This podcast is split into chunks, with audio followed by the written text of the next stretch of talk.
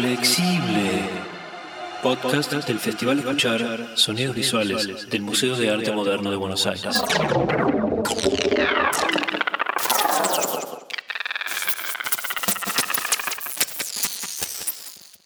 Bueno, bienvenidos a Flexible, el podcast del Festival Escuchar Sonidos Visuales que tiene lugar en el Museo de Arte Moderno de Buenos Aires.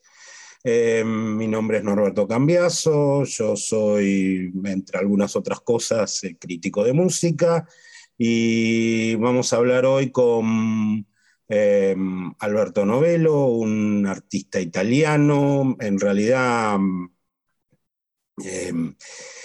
egresado en física nuclear del Conservatorio de Trieste, este, si no estoy mal asesorado. Eh, Alberto, bueno, amablemente se prestó a charlar con nosotros, ha, tenido una, este, un, pasaje bastante activo por, por aquí, no, no, solo por Buenos Aires, también por Argentina, este, en Córdoba, em, ha, estado haciendo un show en la UNTEF y tengo entendido que mañana, como parte del festival Muchas Músicas, en, una de las universidades donde yo mismo trabajo, en la Universidad Nacional de Quilmes, eh, va a dar otro show. Este, esperaremos verlo en esa ocasión. Eh, pero quería aprovechar este, este, espacio para interiorizarnos un poco respecto de lo, eh, bueno, de, la vasta actividad que en realidad ha demostrado Alberto a lo largo de, diríamos, dos décadas más o menos Sí. Em, y obviamente tengo que empezar preguntándote por, por, lo que has venido a hacer aquí, ¿no? Que es este, lo, que entiendo que, titulas eh, Laser Drawings, dibujos en, láser, que digamos, si, si, voltaje bien, pero bueno, ya, ya nos explicarás mejor. Eh, es un trabajo sintetizador modular donde haces este, el voltaje eléctrico y de alguna manera haces que hacia, digamos, que eso vaya hacia los parlantes para crear sonidos, pero que también este, vaya al láser para, para crear las formas y, los colores. Y, entiendo que, bueno, de lo que se trata fundamentalmente es la búsqueda de una, una expresión sinestésica, este, de, sinestesia eh, muy pura, sobre la cual hay una larga tradición que debatiremos después, pero eh, me, interesa un poco primero que, nos cuentes cómo, cómo trabajás con estos dibujos láser, este, cómo creas esta suerte de, música visual.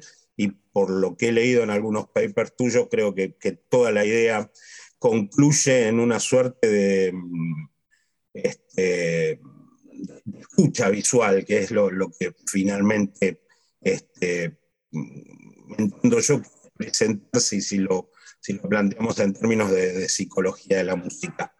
Sí, bueno, parece, eh, yo creo que explicarlo eh, como muchas veces más complicado, más, más complicado que lo que es en realidad para lo que se mira y se escucha. Pero básicamente lo que estoy haciendo es crear voltajes, controlar voltajes, eh, eléctricos, entonces señales eléctricos que son producidos para el sintetizador modular y después los señales son enviados simultáneamente al, a las cajas acústicas que se transforman en sonido y al láser por hacer forma de luz. Entonces se crea una unidad que es componida de sonido y luz eh, que se escucha se ve. Eh, muchas veces yo eh, juego con las palabras diciendo que uno puede, el público puede escuchar la luz y mirar el sonido. Esto es una metáfora sinestésica por decir que exactamente es una entidad que se construye por el público, por las orejas y los ojos del público, ¿no? Normalmente es una improvisación, entonces yo eh, intento de nunca repetir lo que he hecho en el espectáculo antes, pero evidentemente hay cosas que se repiten o estructuras que, yo tengo. pero en general es, un, es esta unión de sonido y luz por el, por el público.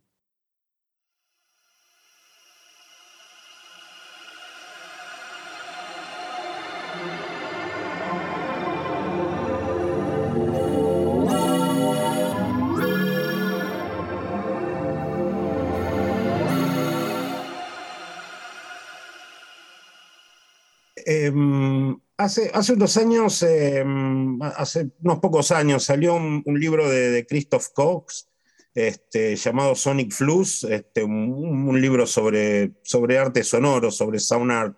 Este, seguramente lo conoces.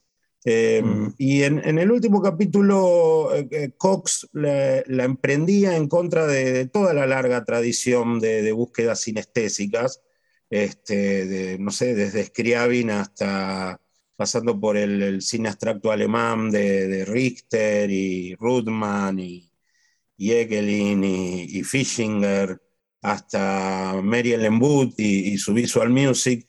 Y, la crítica de Cox, que, yo no, no, comparto el todo, pero este, quería preguntarte un poco tu opinión, eh, a la crítica eh, a, a, estas búsquedas sinestésicas era que el sentido de todos estos experimentos eh, de alguna manera han tendido a minimizar lo, auditivo en, favor de lo visual.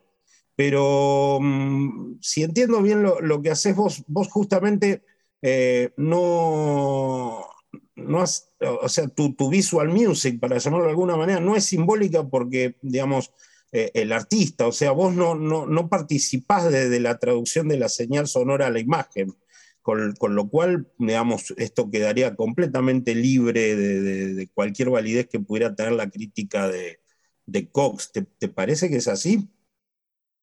Sí, hay dos cosas. Yo conozco bien Cox. Em, es una pregunta importante. Yo creo que mm, hay una motivación de base que me mueve. Em, tal vez es yo eh, pienso, miro la gente eh, ahora están eh, fascinadas por las imágenes, ¿no? Tenemos todas estas pantallas por Instagram, por Facebook, entonces somos todos un poco distraídos para la imagen y mucho menos interesados al sonido como sociedad. Me parece que escuchamos siempre sonidos, pero no con atención, ¿no? Esto me, eh, me conecto con Paulino Oliveros con esta idea de deep listening, ¿no? de escuchar en profundidad el sonido que por un músico es muy importante, pero eh, por la sociedad parece que tenemos cinco censos, pero los censos principal es la visión, ¿no? En este periodo histórico, por lo menos.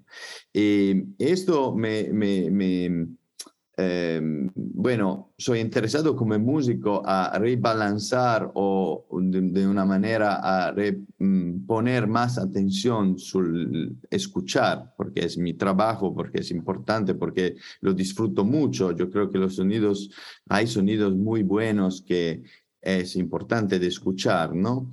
Y, y, y lo que pienso es que haciendo esta conexión de visual y sonido, eh, por eso lo llamo visual listening, que es en conexión con esta idea de Paulino Oliveros. Em, no es no es robar atención al sonido, pero yo, yo creo que eh, pone atención, más atención, eh, gracias a la ayuda de la imagen, la gente puede escuchar más el sonido. Em, lo explico un poco mejor. Eh, como no hay traducción en lo que estoy haciendo del sonido en imagen, es el mismo señal, no hay modificación, es exactamente el mismo señal. Eh, por eso eh, se puede manifestar en imagen todos los detalles del sonido, como desfasajes, filtrajes y y otra, eh, los batimentos, no, no, sé cómo se llama en, en, español, pero cuando dos frecuencias son casi eh, similares, se crea un batimento en la, entre las dos frecuencias, eh, como cuando se afina una cuerda de guitarra, por, ejemplo. Y Y yo creo que toda esta em, representación en imagen em, eh, está facilita por el público, por el escuchador que no está ah, acostumbrado a escuchar en manera profunda, facilita la escucha y la manifestación del sonido. Entonces, los dos sensos, sensos la, la visión y la audición, eh, permiten de escuchar un poco más y de simplificar la escucha por de sonidos que son no estándar por un público como, sonidos de mm, sintetizador o sonidos un poco más complicados o uh, raros que los sonidos de, un instrumento acústico. Eh, que, a, que los somos más acostumbrados por eh, razones históricas, ¿no? Flexible. Podcast del Festival Escuchar Sonidos Visuales del Museo de Arte Moderno de Buenos Aires.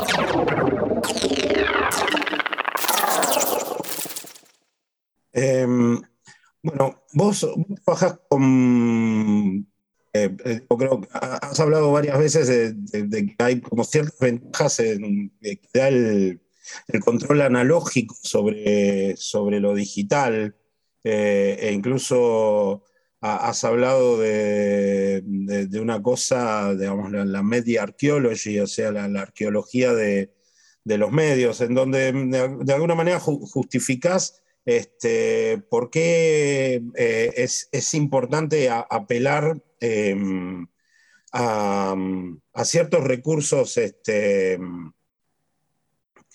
analógicos, este, haces una defensa de, lo que serían este, las ciertas tecnologías que supuestamente en este mundo de, obsolescencia planificada y, consumo acelerado este, deberían haber pasado de moda, pero de alguna manera vos las recuperás para, para tu práctica, un, poco a la manera en, que, bueno, eh, algunos artistas han trabajado con el circuit bending y cosas así, digamos, ¿cómo, este, ¿cómo nos explicarías ese, proceso que elegís de, recuperación de lo analógico? Sí, esta es también una buena pregunta. Hay, muchas, em, Muchas razones por, eh, por eh, explicar por qué estoy haciendo esto. Eh, una es, bueno, yo pienso que la tecnología cambia mucho, y, pero el mercado o, o normalmente por motivaciones comerciales no, no se, nos explican que la tecnología se ameliora siempre, ¿no? tenemos una, em, pues parece un andamento lineal. Entonces, el, la nueva computadora es mejor que la vieja computadora, el nuevo frigorífico es mejor que el viejo frigorífico.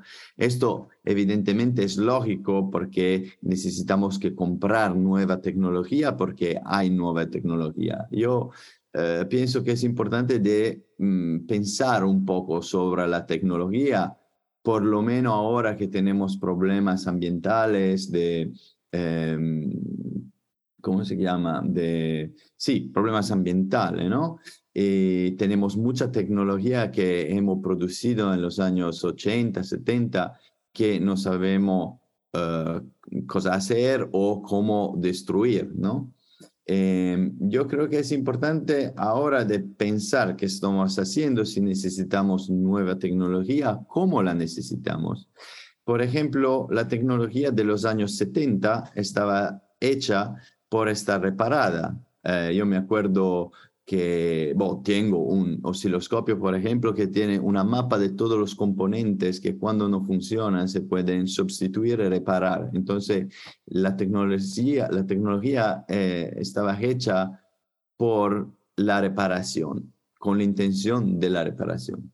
Eh, y ahora, como dices tú eh, correctamente, hay esta idea de obsolescencia planificada. Entonces, los objetos, los medios, se uh, deventan viejos rápidamente y no están hechos por la, reparación, pero por la sustitución.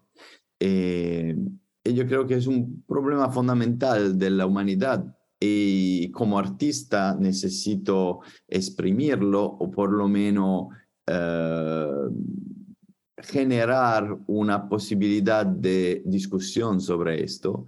Y por esto utilizo tecnología del pasado, tecnología de los años 70 como osciloscopios, eh, monitores modificados, game console modificadas, mucho, mucha tecnología DIY por modificar estos, eh, por mostrar que se pueden hacer obras recientes, modernas, con tecnología del pasado.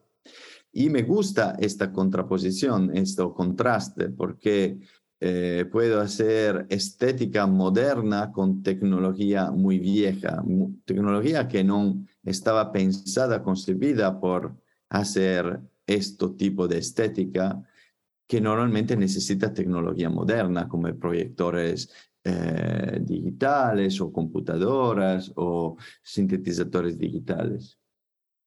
Entonces, esto eh, me permite eh, poner una cuestión que es mm, superficial o profunda, depende de, cómo analizamos la, la, obra, y, pero no, no tengo una religión, no, no soy eh, un extremista del analógico. Yo pienso que cada instrumento tiene su propiedad y eh, advantajes, y cosas que puedes hacer mejor que un otro, ¿no?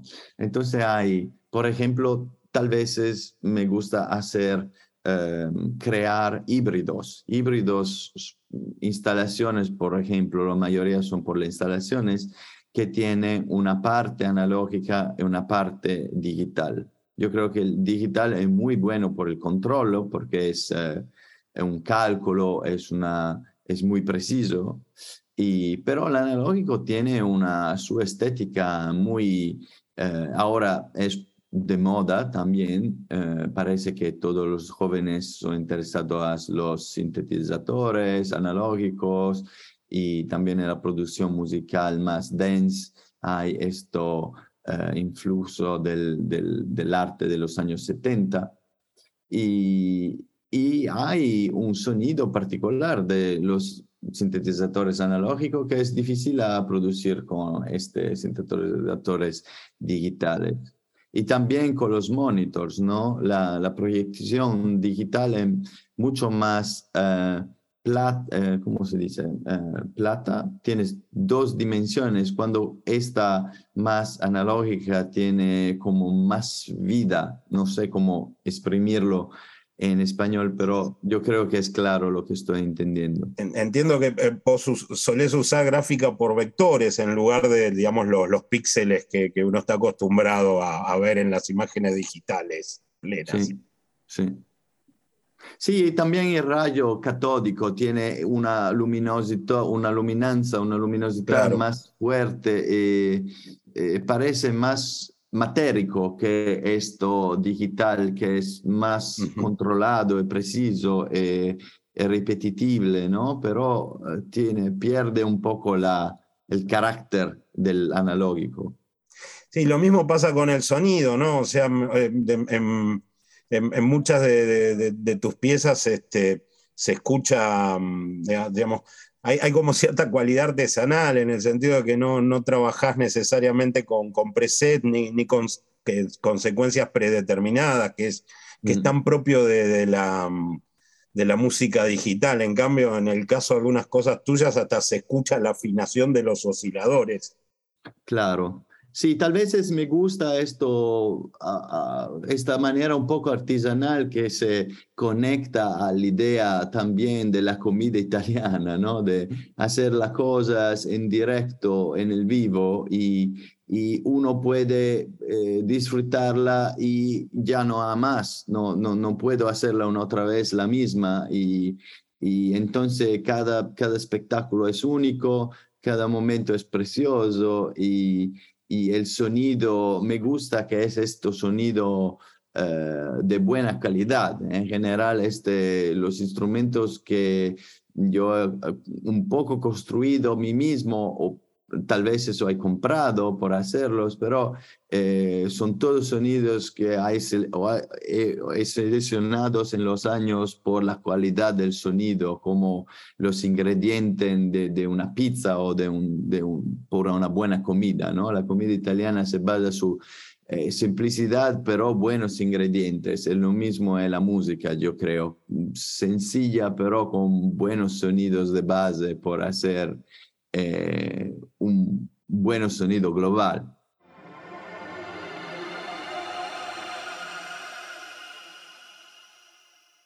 Eh, recién hablabas de, la cuestión ecológica y he, visto que, una de las últimas cosas que hiciste fue eh, lo que vos titulás Emission, que es este, mm, por, lo que he visto, es como, como llevar los, los shows de láser, pero, pero a, la, naturaleza, este, a, ciertos lugares específicos.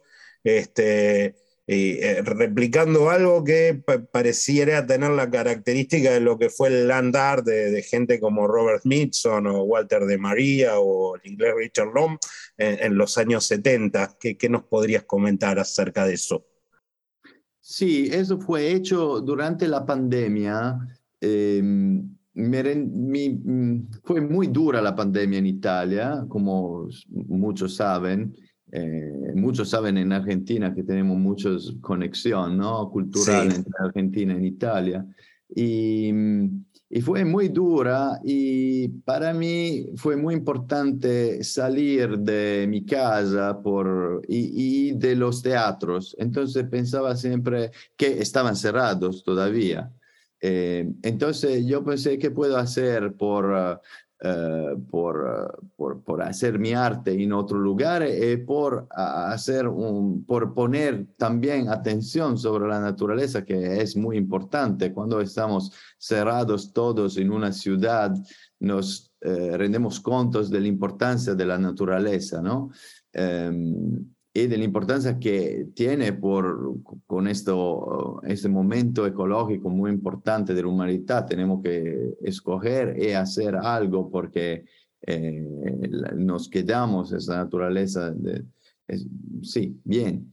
Eh, entonces pensé, eh, la primera acción fue un espectáculo láser del, desde el mío piso, de, estaba viviendo en un piso muy alto, en un edificio en el medio de Trieste, en el centro de Trieste, que está en la frontera con la Eslovenia, es una ciudad menor de Italia, pero bastante grande, muy, muy bella. Y, y la primera acción fue hacer espectáculo por todo el, barrio eh, por horas y horas espectaculares. Fue, fue muy bien, la gente lo disfrutó, eh, fue importante. Y la segunda obra, la segunda acción fue andar en la naturaleza con eh, tres, cuatro amigos a, por poner un espectáculo, por, ¿cómo se dice? Por amplificar, si posible, la naturaleza en, e, en ella misma. Eh, en, Friuli, que es la mi región donde vivo en el noreste de Italia, tenemos las Alpes y muy buenos lugares con cascadas y, ríos. Eh, y una idea fue esta de mm, amplificar el agua con luz eh, y agua que es ya muy hermosa y lugares hermosos, pero con el láser eh, pues que están más atractivos por los jóvenes. Eh, y el empezamiento fue por hacer un vídeo, por mostrar este lugares donde la gente puede eh, redescubrir la naturaleza, andar a mirar la naturaleza. Pero después se volvió en espectáculos en la natura. Entonces, en una campo de trigo, en una... Y yo creo que esto contraste del láser, que es muy artificial, ¿no? Es como producido por el hombre, y la naturaleza que es eh, salvaje, eh, me gusta mucho. Y también esto, eh, el láser es muy quirúrgico, ¿cómo se dice? Como, como muy preciso, tiene un punto, una línea, ¿no?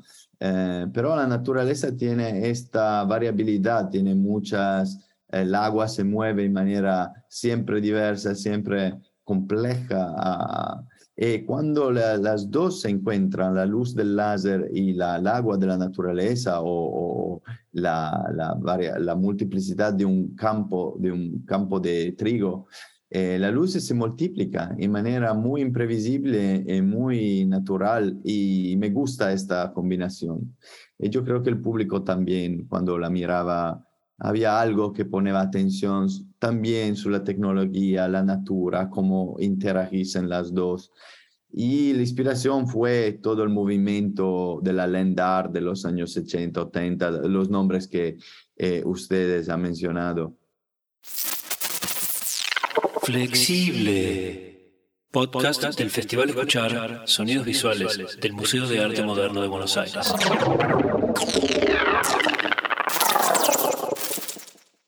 Quería que nos contaras un poco sobre tu, actividad musical. En particular me, me, interesa el hecho de que este, con, con el sintetizador modular has, has, participado en muchas improvisaciones, incluso creo que tenés en activo todavía un, un trío eh, ítalo-esloveno, eh, Otbo Okpo, si lo pronuncio bien. Sí, sí. Este, que, que, aparentemente, que por lo que escuché, funciona una especie de una mezcla entre Sun y la música electroacústica. Sí, sí, hay algo, son las influencias que tenemos. Um, es un trío con Paulo Pascolo a la flauta, eh, Vid Rashler a las percusiones, eh, yo eh, con el synth modular. Me gustaba, es, un, el synth modular es un instrumento que no se utiliza mucho por, por, por la improvisación y me gustaba, eh, me gustaba intentar de hacer algo porque es un territorio eh, bastante difícil. Pero sí, por eso es un trío que tenemos de hace, hace muchos años como tres, cuatro años. Normalmente me gusta improvisar uh, siempre con gente nueva, pero también pienso que es importante de quedarse con tres, cuatro amigos o personas que uh, sí, que están eh, elegidas por estudiar juntos. Entonces, eh, intentar de eh, descubrir cómo integrar los sonidos de los instrumentos. Estos instrumentos se, se revelan muy diferentes, hay espacio por todos, porque la frecuencia del sintetizador modular eh, pueden, eh, se, se encuentran en un espacio diferente que la flauta o las percusiones, entonces somos todos muy libres. Y esta libertad fue mm, al empezamiento bastante difícil a, a sí, a manejar. pero después ahora tenemos nuestra estética y, funciona muy bien. Me ayudaron a, comprender cómo, eh, porque el, problema del, instrumento, del, del sintetizador modular es que se pueden hacer muchas cosas, pero el problema principal es eh, hacerla rápidamente, porque cuando se improvisa uno no puede eh, esperar cinco minutos por Exacto. Eh, intervenir, ¿no? Entonces, esta memoria muscular eh, que se desarrolla es como, es la misma que un instrumento clásico, de un instrumento acústico. Entonces, no hay secretos, uno necesita que tocar muchas horas y después conociendo su instrumento puede eh, tener esta rapididad por, por eh, encontrar lo que quiere hacer rápidamente, ¿no? Em, bueno, este trío es, todavía activo. Tenemos eh, dos discos. Uno es su Bandcamp, el otro está saliendo ahora. Y tenemos muchos tours en Europa, sobre todo porque es más fácil, pero pues que en un futuro vamos a, cruzar el, el océano, eh, eh, eh, hacer tours en América, en Sudamérica, vamos a ver. Bueno, sería maravilloso. de, las cosas que grabaste, yo escuché con bastante atención el retour de, de, de ¿no? El, retorno de los pájaros, que, que, me, pareció que, bueno, era una pieza claramente inspirada en Messiaen, ¿no? En Oliver Messiaen. Y, y, vos hacías ahí manipulación electrónica en tiempo real y, y otro, supongo que un, un, compadre italiano, Flavio Zaretini, tocaba el, el fliscornio, como le decimos aquí, el flugelhorn. Sí, Sí, este es un disco un poco más inspirado, es un disco un poco más viejo de los años 2011, no me acuerdo ahora, pero... 2015 creo. 15, ok, siete años atrás, sí. Em, eh, estaba más inspirado para este momento que yo tenía mucha inspiración del, del, live electronics, entonces esta tradición de procesar el sonido de un instrumento acústico eh, en clave más eh, contemporánea, ¿no? de la música contemporánea, que ha una fuerte tradición desde Stockhausen hasta todos los modernos. Y, y bueno, no, nos interesaba fue un homenaje a, a pero fue también un, un desarrollo más, eh, intentábamos de hacer música que eh, tiene influencia de eh, la música más pop, como hay, hay momentos más de como techno, pues, también. Entonces, una mezcla de electroacústico, más instrumental, más clásico y, esto eh, que empleja em, las técnicas de Messiaen, entonces los palíndromos y las, eh, las esta, ¿cómo se llama? Las escalas de, de, de pero también se desarrolla en un lenguaje más moderno que que utiliza eh, processing e bits eh, chop-up techniques, entonces eh, sampling. Em, sí, no sé cómo explicarlo exactamente en español, pero técnica más moderna. Entiendo, así con, con cosas estilo cut and paste, con, con samplers y... Exactamente, exactamente. Y, y, el resultado es muy variado. Hay, hay, hay hay, eh, hay obras, hay piezas que son más clásicas y, piezas más modernas y rítmicas y, también agresivas y rápidas. Entonces me gustaba esta variación de, de, cómo el sonido del flicorno puede transformarse, porque todo el, el, álbum está hecho para el sonido del flicorno, todo lo, los sonidos son sonidos originales del flicorno, no hay sonidos de otros instrumentos o engravados en otra manera.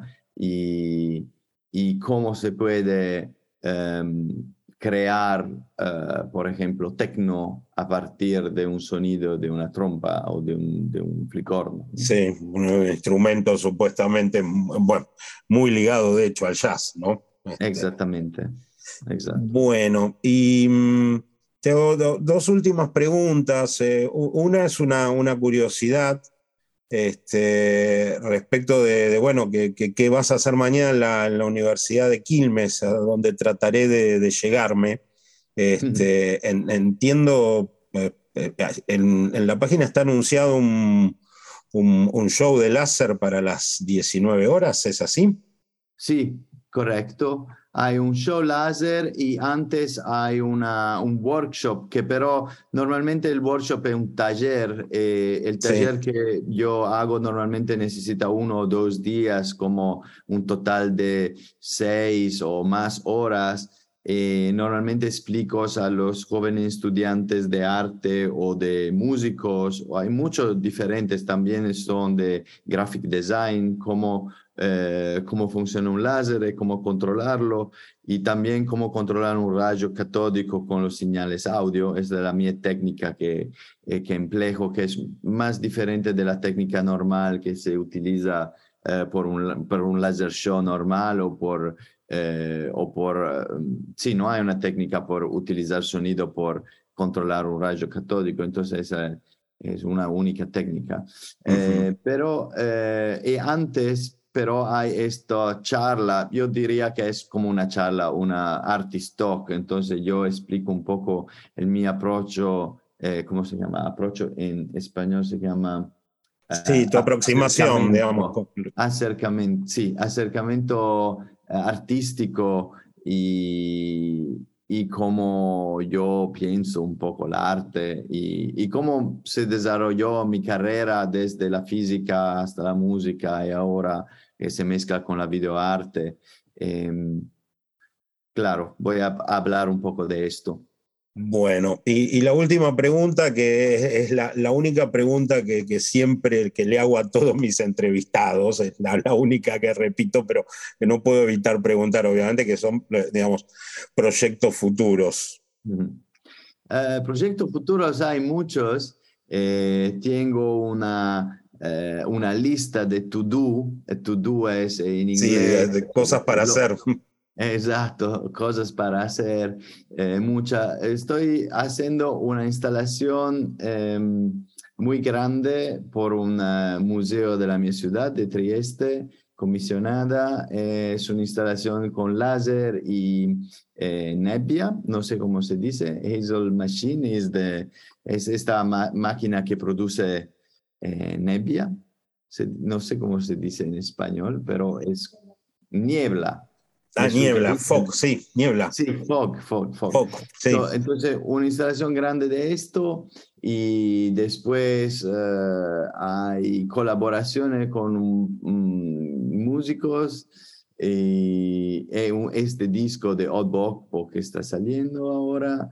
Y, y, también soy profesor al conservatorio, entonces necesito que volver para empezar uh, el año académico que empieza en Italia en noviembre. Entonces, sí, ah, muchas cosas, muchas cosas. Después, este, este fue un tour, ahora soy aquí en Argentina, en Buenos Aires, pero eh, eh, es la fin de un tour de dos meses en toda la América Latina y que fue muy bueno y, y muy intenso y necesito que eh, volver a mis actividades eh, normales de profesor y de, de, artista europeo. Entonces necesito que cambiar todo el sistema ya del horario, de la comida y de, claro. la, y de la, cabeza también para eh, volverme en mi sistema normal de funcionamiento europeo. Bueno, bueno, te agradezco muchísimo el, el, tiempo que nos has dedicado. Espero que hayas disfrutado este, sí. de la entrevista. Y, y confío en, en, poder darme una vuelta mañana, así nos conocemos personalmente. Sí, me gustaría mucho. Fue un placer hablar uh, con vos. Y, eh, yo, yo espero que devolver un día Uh, no muy lejos por, uh, por la Argentina porque me gustó mucho el pueblo, eh, la gente eh, y los lugares por los conciertos. Bueno, aquí, aquí serás bienvenido, sin duda. Muchas gracias. Bueno, agradecemos a Alberto Novelo el, el, tiempo que nos dedicó para Flexible, el podcast del Festival Escuchar, Sonidos Visuales, que está sentado en el Museo de Arte Moderno de Buenos Aires. Muchas gracias a todos.